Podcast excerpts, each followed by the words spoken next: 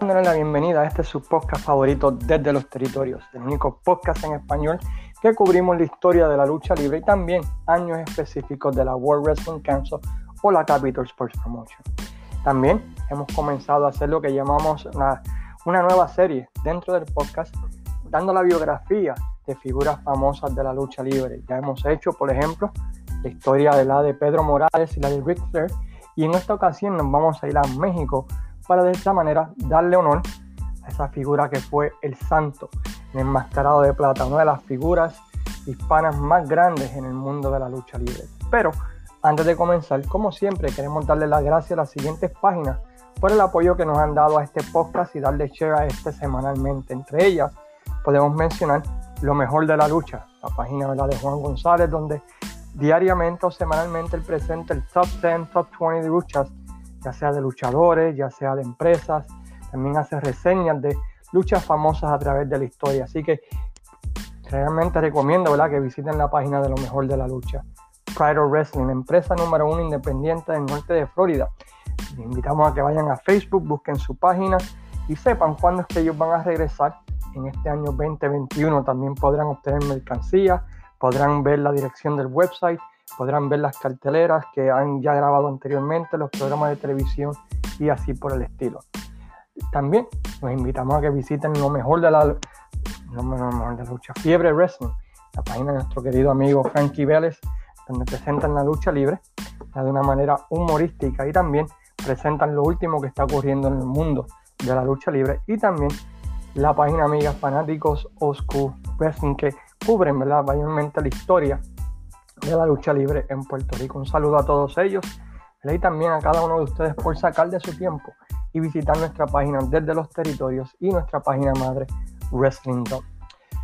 Como consideramos, vamos a estar hablando acerca de lo que fue, sin lugar a dudas, la estrella hispana más grande de todos los tiempos, especialmente ¿verdad? En, en México. Y el Santo es prácticamente, sin lugar a dudas, el luchador más popular que ha existido en México. No era el mejor, Muchos expertos concuerdan con este punto, que el Santo no era ni fue lo mejor técnicamente hablando, pero sí fue el personaje que más arraigo tuvo en el pueblo mexicano hasta el día de hoy, que he recordado increíblemente. Rodolfo Guzmán Huerta, mejor conocido como Santo el Enmascarado de Plata, resultó ser una de las grandes personalidades del espectáculo y figura arraigada en la cultura popular. Y antes que se me olvide, disculpen, antes de seguir con Santo, esta información que vamos a estar compartiendo con ustedes en este podcast se la debo gracias a The Joker, You Ready, con quien empecé a trabajar hace más de 25 años y él fue quien me proveyó toda esta información que voy a estar compartiendo con ustedes. Bueno, básicamente como el 90% de la información que voy a estar compartiendo con ustedes proviene ¿verdad? de Joker y así que espero que estés bien. Un saludo grande mi hermano y espero que estés con tu familia bien allá en la Ciudad de México. Pues continuamos. Rodolfo Guzmán Huerta, mejor conocido como Santo el Enmascarado de Plata, nació en Tulancingo, Hidalgo, el 23 de septiembre de 1917 y sus padres fueron Jesús Guzmán Campuzano y Josefina Huerta Márquez de Guzmán. Rodolfo fue el quinto de siete hermanos y era reconocido como el más carismático y de mejor presencia física entre todos ellos. En los años 20, el jefe de la familia Guzmán, don Don Jesús, en su afán por buscar nuevos horizontes para sus hijos, decide emigrar a la Ciudad de México dejando, ¿verdad?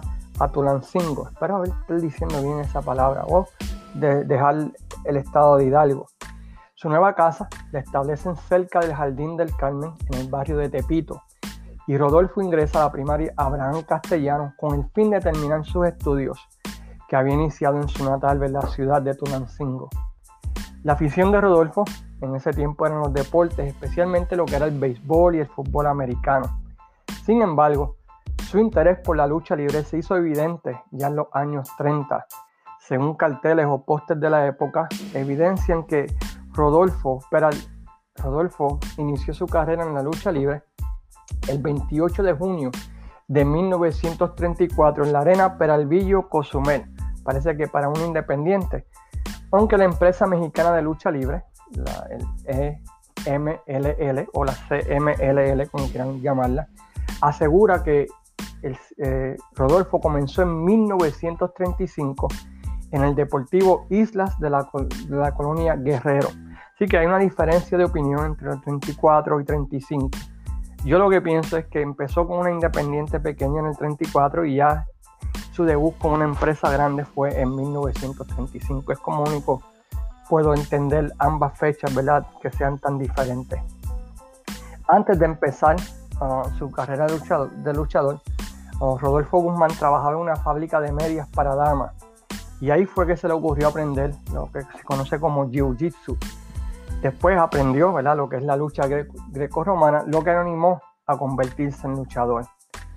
Luego que había comenzado fue en la arena de Pachuca, donde el también luchador americano Jacob Bryan vio el estilo luchístico de Rodolfo, quien se hacía llamar Rudy Guzmán en ese tiempo, y lo recomendó con Jesús Lomelí, instructor ¿verdad? de la empresa mexicana de lucha libre, que era dirigida por la familia Lutero.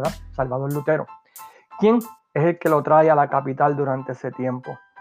Sin embargo, Rudy Guzmán pasó sin pena, sin gloria en sus inicios. No que era malo, pero tampoco lograba meterse en el gusto del aficionado, por lo que decidió enmascararse y encarnar a un nuevo personaje. Iba a dejar a un lado lo que era Rudy Guzmán y se iba a convertir en otro luchador.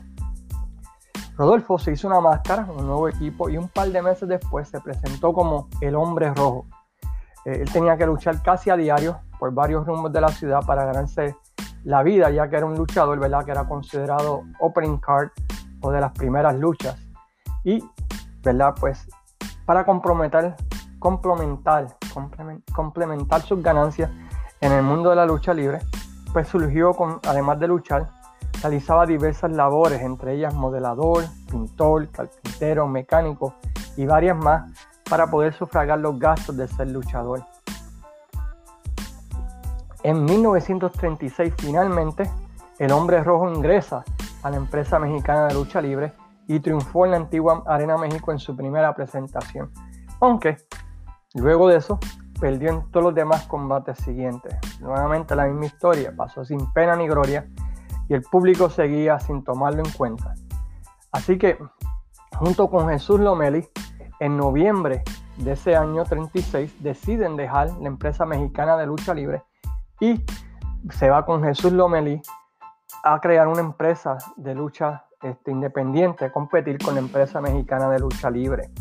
Y el hombre rojo pues se convierte en una de las figuras claves, ¿verdad? De, eh, de esa mudanza de Jesús Lomelí a crear esta empresa independiente allá en México.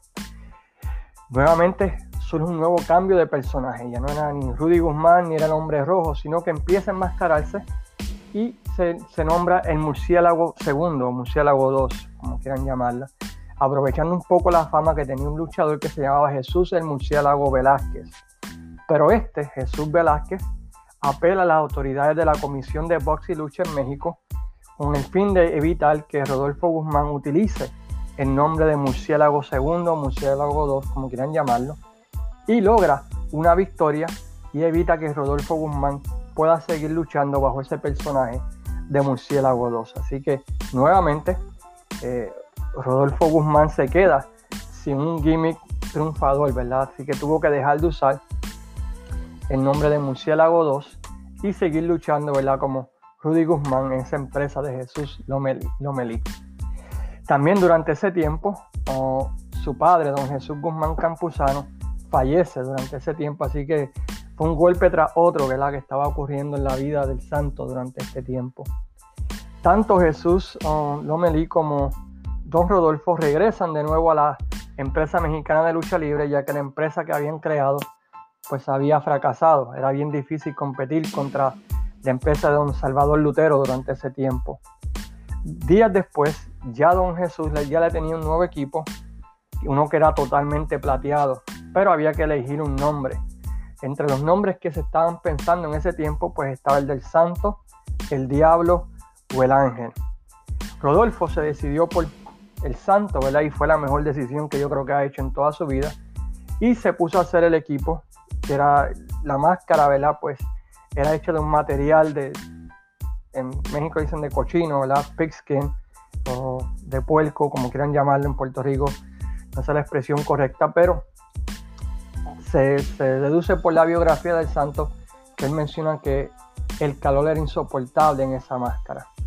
Finalmente, el 26 de julio de 1942, hizo su debut como el santo y se midió en su primera lucha bajo este personaje al lobo negro.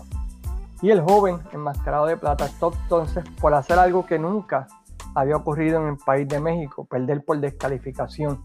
Y se convierte, ¿verdad?, en un nuevo rudo, por decirlo así, el santo, ese nuevo rudo. Durante ese tiempo, él utilizaba una frase que decía, nadie detrás del enmascarado, todos y ninguno a la vez. ¿Qué significaba?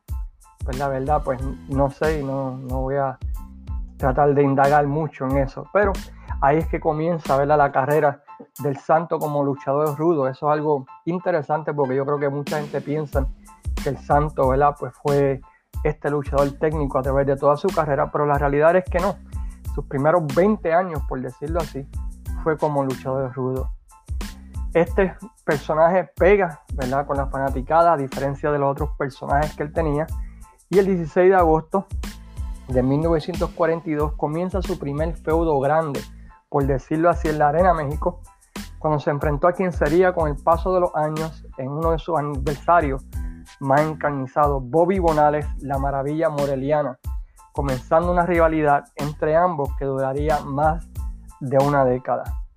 Algo interesante ocurrió en 1943. ¿Se acuerdan que cuando él se fue con Jesús Lomelí a crear su empresa?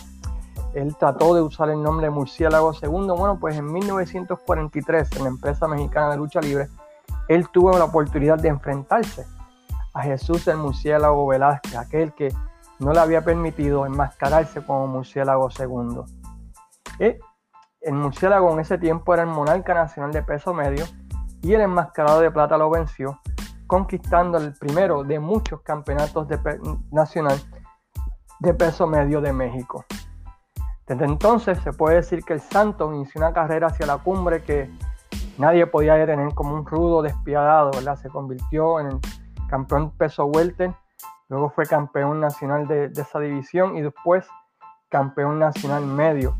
Todo esto durante los años 43 en adelante. En esa época, disculpen, don Salvador Lutero pensó que ya era tiempo de abrir un nuevo local para la lucha libre y mandó construir la Arena Coliseo. Pero tenía que abrir este gran, esta gran arena con una lucha sensacional. Y eligió a lo que en aquel tiempo pues era la lucha más taquillera, quizás no la mejor, pero la más taquillera que él tenía en ese momento. Y era la lucha del máximo ídolo de aquel entonces, Carlos el Tarzán López, contra este novato que había causado gran impacto en la empresa mexicana de lucha libre, el Santo, el rudo más odiado de ese tiempo. Y este enfrentamiento se llevó a cabo el 2 de abril de 1943, donde, claro está, el máximo ídolo de aquel entonces, Carlos el Tarzán López, derrota eh, al Santo, ya que pues, era el babyface, ¿no? el final feliz, como quieran llamarlo, y era lo que la gente quería ver en ese tiempo, el Tarzán López ganarle al Santo y así fue, con dos um, planchas al hilo. Para los que siguen la lucha libre mexicana por mucho, mucho tiempo y hasta el día de hoy, de cierta manera, son, las luchas son de dos a tres caídas.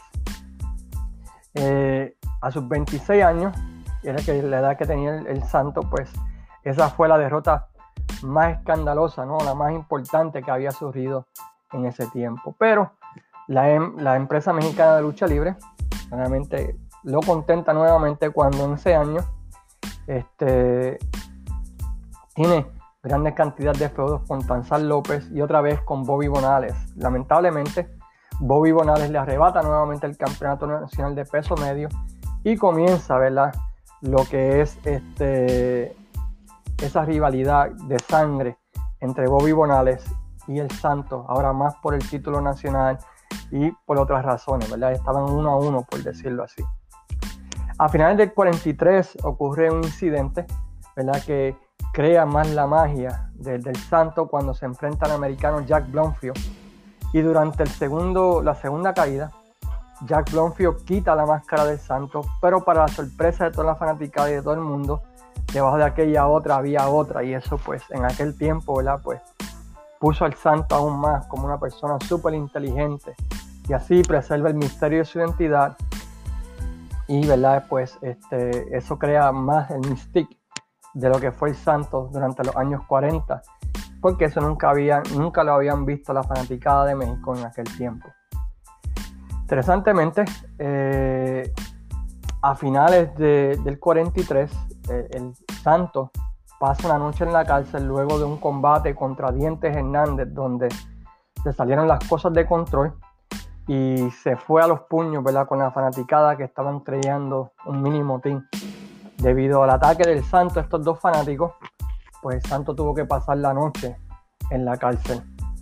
Se complica un poco la situación de la vida del Santo cuando en mayo del 44 sufre un accidente automovilístico que por poco le cuesta la vida este, y estuvo fuera de acción por varios meses. Regresa nuevamente y regresa a triunfar, ¿verdad? Para, eh, puedo entender el booking, ¿verdad? En ese tiempo de tratar de hacerlo lo más importante posible. Y hacen esto por medio, ¿verdad? De en ponerle un feudo contra un americano que se llama Jack O'Brien. Y también, ¿verdad? Este, donde termina en una lucha de máscara contra caballera y el santo derrota a Jack O'Brien para quitarle la caballera. Poco después, a finales del, 40, del 44, cuando regresa de esos accidentes, él recupera el campeonato nacional de peso medio, venciendo nuevamente a Bobby Bonales. Así que vemos que esa figura de Bobby Bonales y el Santo estaban entrelazadas porque fue el primer gran feudo entre ambos. A finales del 44-45, dependiendo uh, qué lugar busquen, Cory Guerrero busca al Santo y le propone ser su pareja. Y este, este acepta ser pareja de Cory Guerrero, pero en ese tiempo solo en el interior de la República ya que el originario de Guadalajara, Gori Guerrero, aún no era conocido en la capital y el Santo era de nuevo campeón nacional de peso medio. Así que hacía pareja con Gori Guerrero en todos los demás estados de México, menos en la capital. Y en la capital el Santo permanecía, ¿verdad? Como, como rudo, solo independiente, eh, como campeón nacional de peso medio. Sin embargo, la química de, Guerrero y, y el Santo fue tanta y empezó a hacer tanto ruido eh, a través de todo México que eventualmente eh, la empresa mexicana de lucha libre trae a esta pareja a lo que es la Arena México, el Gori Guerrero y el Santo, porque el ruido que estaban haciendo, la fama que estaban adquiriendo a través de toda la República, pues la empresa mexicana de lucha libre pues veía dinero en ambos. Y el domingo 19 de noviembre del año 44, por primera vez, el Santo y Gori suben al cuadrilátero de la Arena México y se enfrentan a Bobby Bonades y a Jack O'Brien, iniciando ¿verdad? Eh, un feudo violento, sangriento. Y es ahí donde el cronista Toño Andare bautiza a la pareja como la pareja atómica, la pareja de Gori Guerrero y el Santo. Así que Gori aprovecha la fama del Santo, quien fue el luchador del año 44, para colocarse en las estelares, ya que no, era, no había sido conocido en la capital.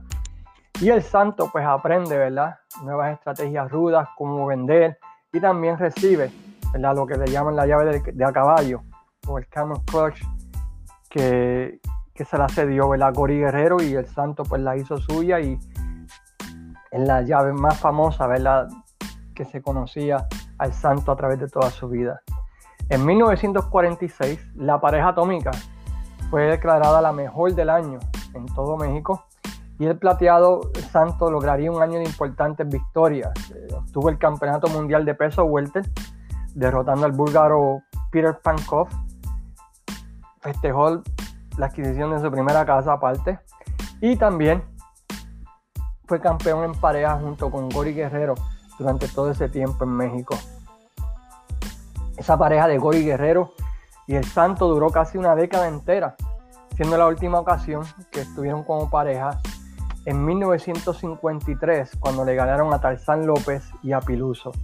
Luego de eso, pues ambos se separan, ¿verdad? Y, cada quien, Gori regresa al paso, aunque regresaba de vez en cuando a luchar a México y crea su propia empresa allá y el Santo continúa como rudo acá en México. Los 50 eh, marcarían un parteaguas o, o un nuevo récord en la vida del santo. Por un lado, el ataque al corazón, un ataque al corazón ocasionaría la muerte de doña Josefina Vuelta, madre del otro luchador, y por otro lado, en 1951 el luchador empieza a perfilarse como ícono de la cultura popular gracias a que un historiador o un comic, writer, comic book writer, José Cruz, empieza a hacer historietas relacionadas con la vida del santo. Y todo esto, a pesar de que el tipo continúa siendo ¿verdad? rudo, sigue recibiendo ¿verdad? Eh, unos comic strips en los periódicos. Durante ese tiempo comienza lo que fue el máximo trofeo en la carrera del, santo como luchador y fue la máscara del Black Shadow. Eh, el Black Shadow durante ese tiempo llevaba cinco años en cuadrilátero, hacía pareja con Blue Demon y aunque decían ser hermanos, en realidad eran, eran compadres y él era famoso por sus topes suicidas y era uno de los luchadores más populares técnicos durante, bueno, uno de los luchadores populares más grandes de México, al igual que el Santo, así que la rivalidad entre ambos pues fue una rivalidad que fue levantándose y, fue una rivalidad a muerte. Y ambos terminaron poniendo las máscaras en, en, juego durante ese, ese 1952. Por ese feudo del 51 al 52 es reconocido como uno de los mejores feudos del Santo, ¿verdad? Durante toda su carrera. El feudo contra Black Shadow y fue su máximo trofeo. El 17 de noviembre de 1952, ante una arena repleta de más de 6.000 personas, Shadow y el Santo suben el cuadrilátero seguido por sus asistentes Blue Demon y Deck Medrano, respectivamente. En esa lucha eh, se fueron por todos lados, se dieron en la madre, como decimos nosotros en Puerto Rico, fue una lucha increíble y al final el referee Rubén Blancarte levanta la mano del santo para de esa manera él ganar la lucha y quitarle la máscara a Black Shadow. Algo interesante ocurrió allí, que Black Shadow, que el nombre de él era Alejandro Cruz Ortiz, este se quita la máscara pero no se la entrega al santo como es la costumbre, ¿verdad? En la lucha libre mexicana, que el perdedor humildemente le entrega la correa a su vencedor, ¿no? Por decirlo así sino que Alejandro Cruz Ortiz se quita la máscara y huye con ella hacia los vestidores ante la sorpresa de toda la fanaticada, teniendo entonces que Blue Demon, quien era el segundo de llegar al vestidor, decirle que se la diera, porque si no la prensa ¿verdad? Mataría completamente al personaje de Alejandro Cruz Ortiz, y entonces este luchador se le entrega a Blue Demon para que de esa manera este se le entregue al santo. Dolido, ¿verdad? Por esto, esto lleva entonces al famoso feudo entre Blue Demon y el Santo, donde ambos batallan por todo México y Blue Demon es la última persona que derrota el Santo dos caídas al hilo en toda la historia de la lucha libre, ¿verdad? del personaje del Santo.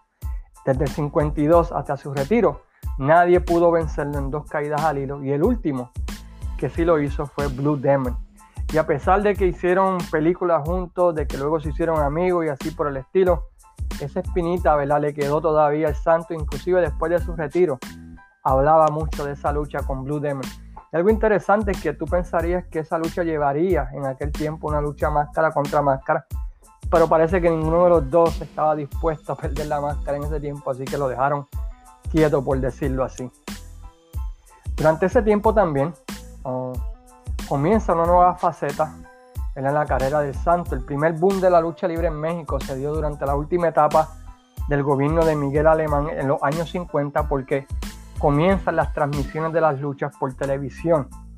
Y a pesar de que todavía era rudo, en esos años José Cruz, como mencionamos ahorita, comenzó a publicar una exitosa historieta del santo y este por su parte se empezó a ganar la devoción de buena parte del público al haber vengado a algunos extranjeros que habían derrotado a muchas leyendas mexicanas. Vemos que en ese tiempo pues el santo derrotó a Sujicito en 1954 al ganar el campeonato mundial medio y de paso vengar a Tarzán López. También conquistó para México el cetro mundial welter de la NWA al derrotar a Peter Pankow. Triunfo que a pesar de que era rudo, lo hizo salir en hombros de la arena por la fanaticada. Así que vemos que poco a poco la gente estaba vitoreando al santo y todo en México quería ver al santo. Era tanta la demanda por verlo que en varias ocasiones el enmascarado aparecía programado el mismo día y a la misma hora en dos arenas distintas, lo que significaba la aparición de algunos clones del santo que aprovechaban el uso de la máscara para hacerse de dinero en pequeñas arenas del interior de la República. Así que podías ver a el santo original en la, eh, empresa mexicana de lucha libre y allá, ¿verdad? En Guadalajara tenías un santo vestido como él, pero en realidad no era ese santo. Y la fortuna de Rodolfo Guzmán en comenzó a hacerse más grande durante ese tiempo y más grandiosa y más, ¿verdad? Más, eh, más fuerte. Y así que vemos como en los años 50, pues la figura del santo que todavía era rudo, comienza poco a poco hacerse en este técnico tan amado y tan querido. Parece que le aplicaba la cuestión de you gotta hate them to love them, o tienes que odiarlos primero para amarlos, ¿verdad? Y eso fue lo que pasó durante ese tiempo con la figura del santo.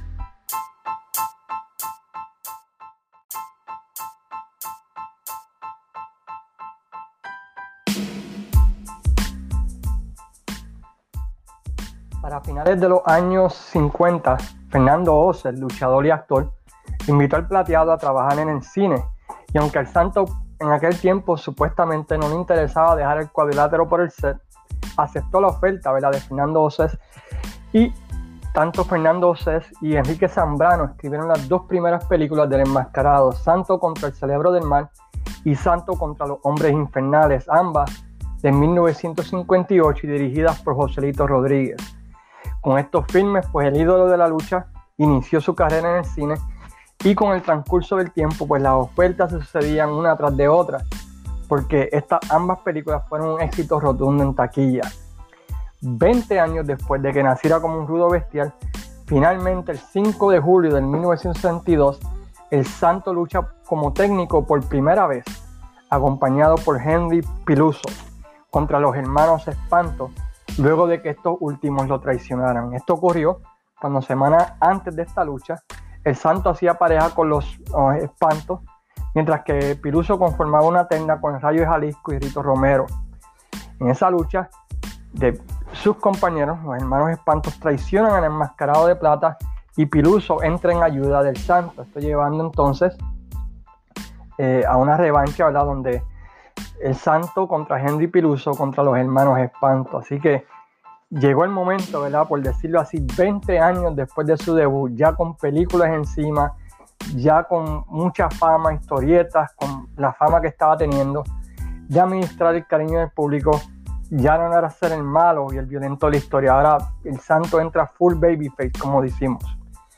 Durante los próximos meses, bueno, casi un año y medio, termina eh, ese feudo con los hermanos espantos continúa creciendo y batallando en diferentes tipos de luchas, culminando con una lucha de máscaras contra el espanto número uno, celebrada el 30 de noviembre de 1963 y recordada hasta el día de hoy como una de las luchas más sangrientas en la historia de la lucha libre de México. Y eso es mucho decir porque hemos visto a través de los años, ¿verdad? Luchas sangrientas, pero esta, celebrada el 30 de noviembre de 1963, es recordada como una de las más violentas en toda la historia. Tanto que al terminar esta, el santo estaba semiconsciente con la máscara totalmente desgarrada, teñida de rojo, cuando derrota al espanto número uno y le quita la máscara, eh, terminando de esa manera ese feudo entre los hermanos espanto contra el santo. Fuera de ring, su fama sigue creciendo gracias a filmes como Santo contra los zombies, Santo contra el Estrangulador, el Barón Brácola, Santo y Blue Demon contra los monstruos. Aunque en diversas ocasiones la calidad de estos fue menospreciada por la crítica nacional porque, vamos a ser sinceros, esas películas no fueron de gran producción, ¿no? Son lo que se llamarían B-movies hoy en día. Pero estas películas eran taquilleras, hacían mucho dinero y elevaron aún al santo aún más a niveles como no se puede imaginar en cualquier luchador en la historia del país de México. El plateado de tanta popularidad que a menudo era llamado para participar en campañas políticas, especialmente a favor del partido en el poder del PRI. Eso causó un poco de malestar con varias personas durante ese tiempo, ya que el PRI era odiado. O ese era el, rudo número uno De, la, de México, pero siempre ganaba las elecciones, ¿verdad? Pero anyway, eh, yo no quiero entrar en política mexicana.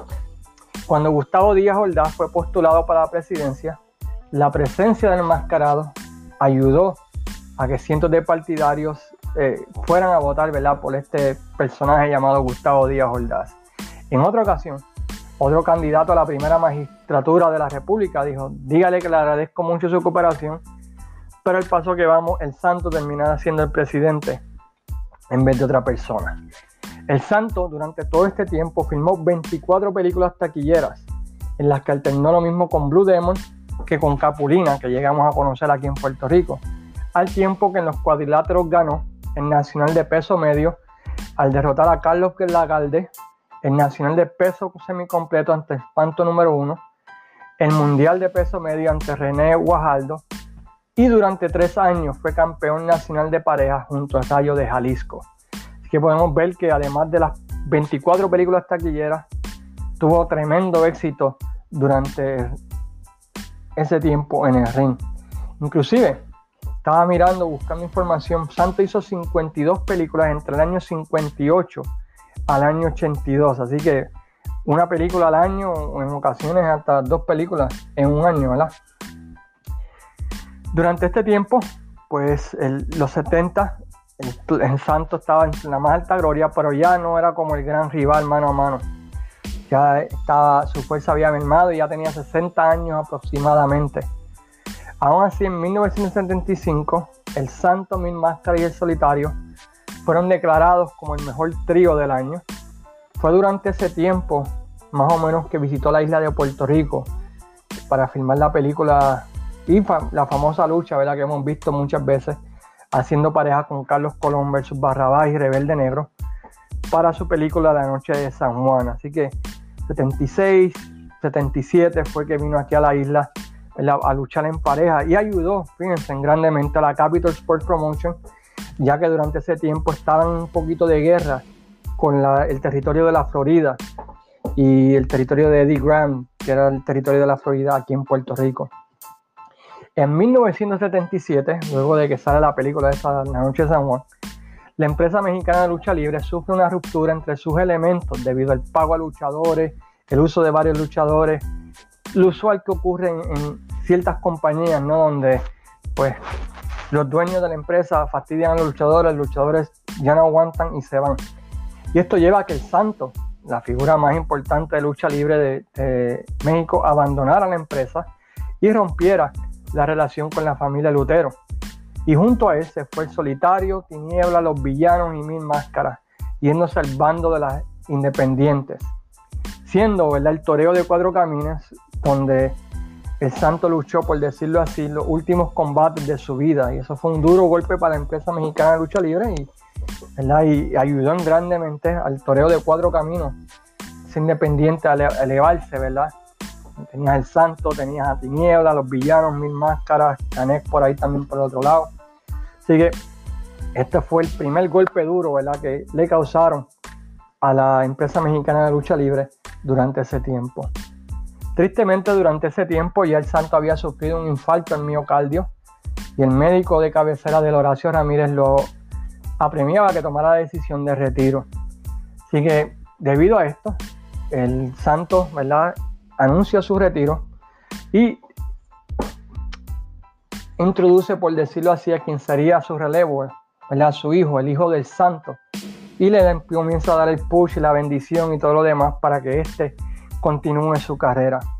El Santo tuvo tres despedidas oficiales. La primera fue en el Palacio de los Deportes en México, la segunda en la Arena México y la definitiva, la última, fue en el Toreo de Cuatro Caminos el 12 de septiembre de 1982.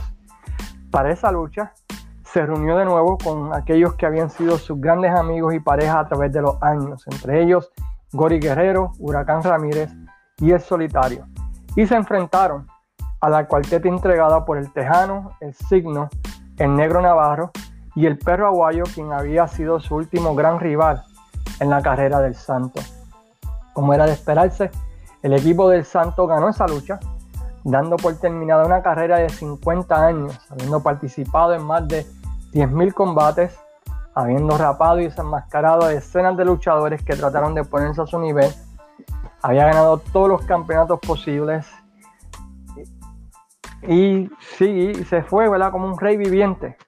El rey de la lucha libre mexicana, con 52 películas en su poder y así por el estilo. Luego de esto, pues el santo, ¿verdad? Pues se retira y sale en televisión, salen otras películas, sale ¿verdad? en los medios televisivos y en uno de estos programas televisivos llamado Contrapunto, una semana antes de su muerte, él, sin, que, sin avisarle a nadie, sin decirle a nadie, sin tal programado, se quita su máscara por primera vez en público, enseñándole la cara ¿verdad?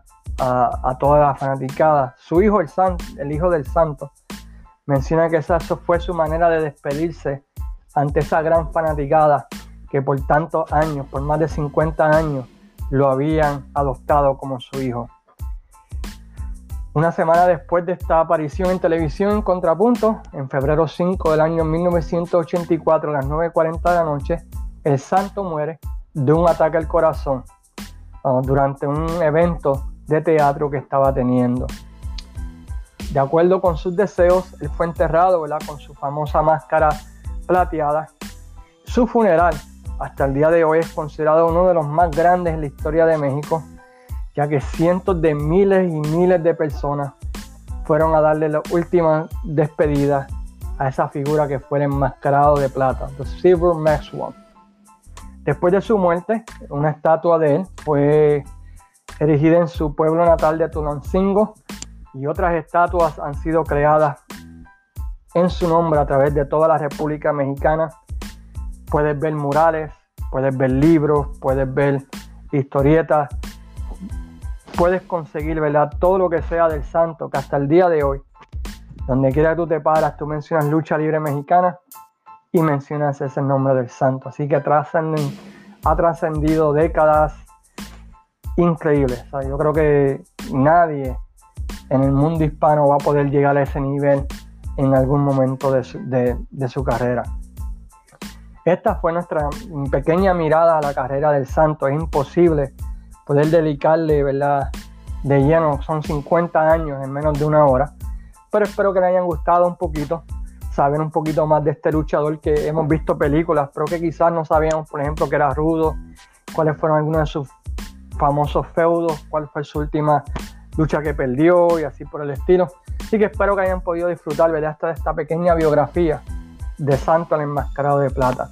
La semana que viene, si Dios permite, vamos a regresar con el año 1991 de la Capitol. No me he olvidado de la historia de la República Dominicana, simplemente la persona con la que la voy a hacer, pues el trabajo últimamente lo tiene demasiado ocupado y ya que él se desocupe, pues vamos a hablar de la historia de la lucha libre republicana. Quiero agradecer a todas las personas que me han dado like a la página de los territorios. Ya estamos en mil ciento y pico algo que no me esperaba cuando empezamos. Empezamos con cinco personas que yo invité personalmente y ya vamos por ahí, ya casi los 2.000 followers. Gracias, ¿verdad? Por sacarle su tiempo, escuchar este podcast, visitar la página, darle like, darle share a, las cosas que ponemos. Díganos que quieren escuchar y, ¿verdad? Pues apreciamos de todo corazón tanto Luis Gómez como este servidor, que somos los únicos que trabajamos en la página, ¿verdad? Todo su apoyo que me han dado este proyecto que comenzamos en octubre y, gracias a Dios pues ha crecido a estos niveles. Mientras tanto, les quiero agradecer también, ¿verdad?